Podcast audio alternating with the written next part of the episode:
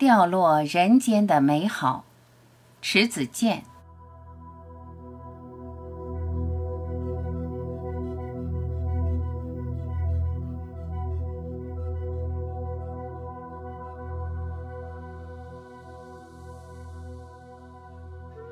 在故乡的夜晚，一本书，一杯自制的五味子果汁，就会给我带来踏实的睡眠。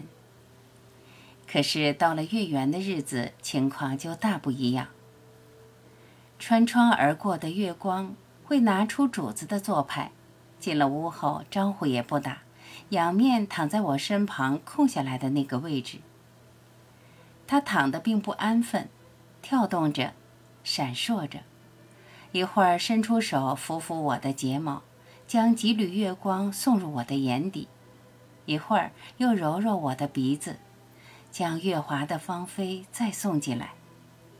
被月光这样撩拨着，我只能睡睡醒醒了。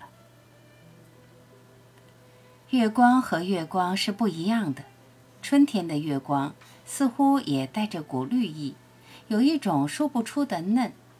夏日的月光呢，饱满丰腻，好像你抓上一把，它就能在指尖凝结成膏脂。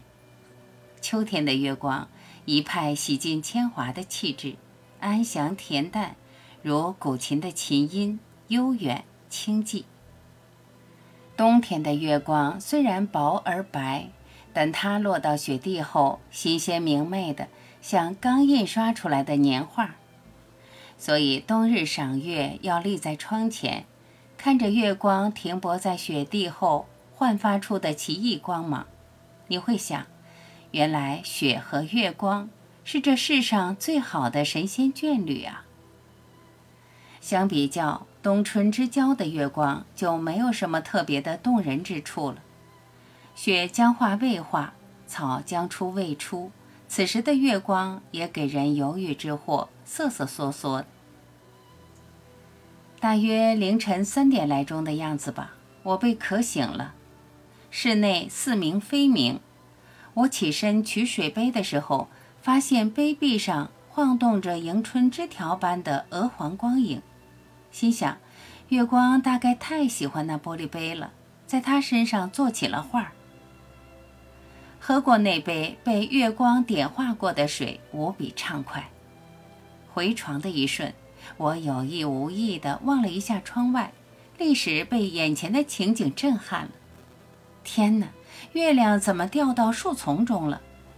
我见过的明月，不是东升时蓬勃跳跃在山顶上的，就是夜半时高高吊在中天的。我还从没见过栖息在林中的月亮。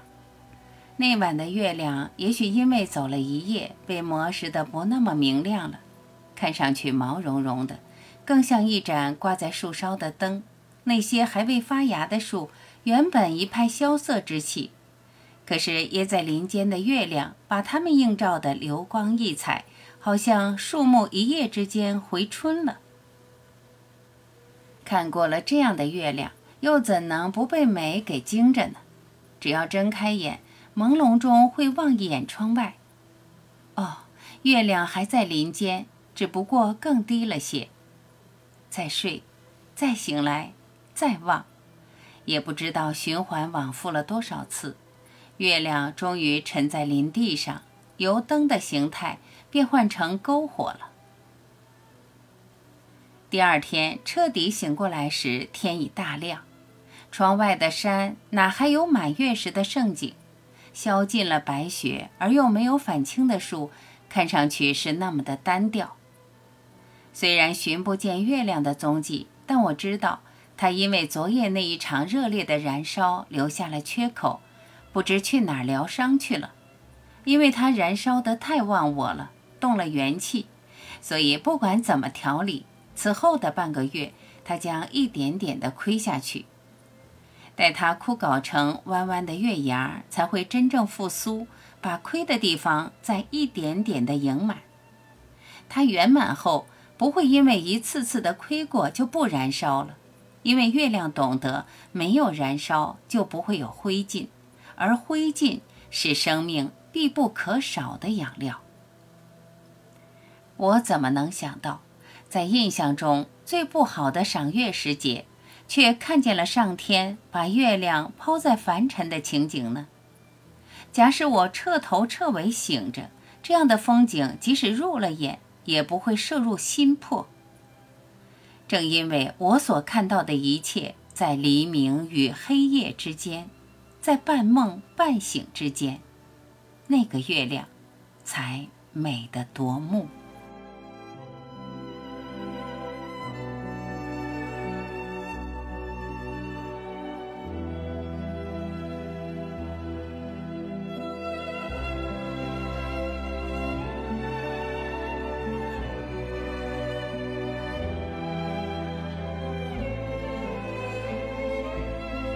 感谢聆听，我是晚琪，再会。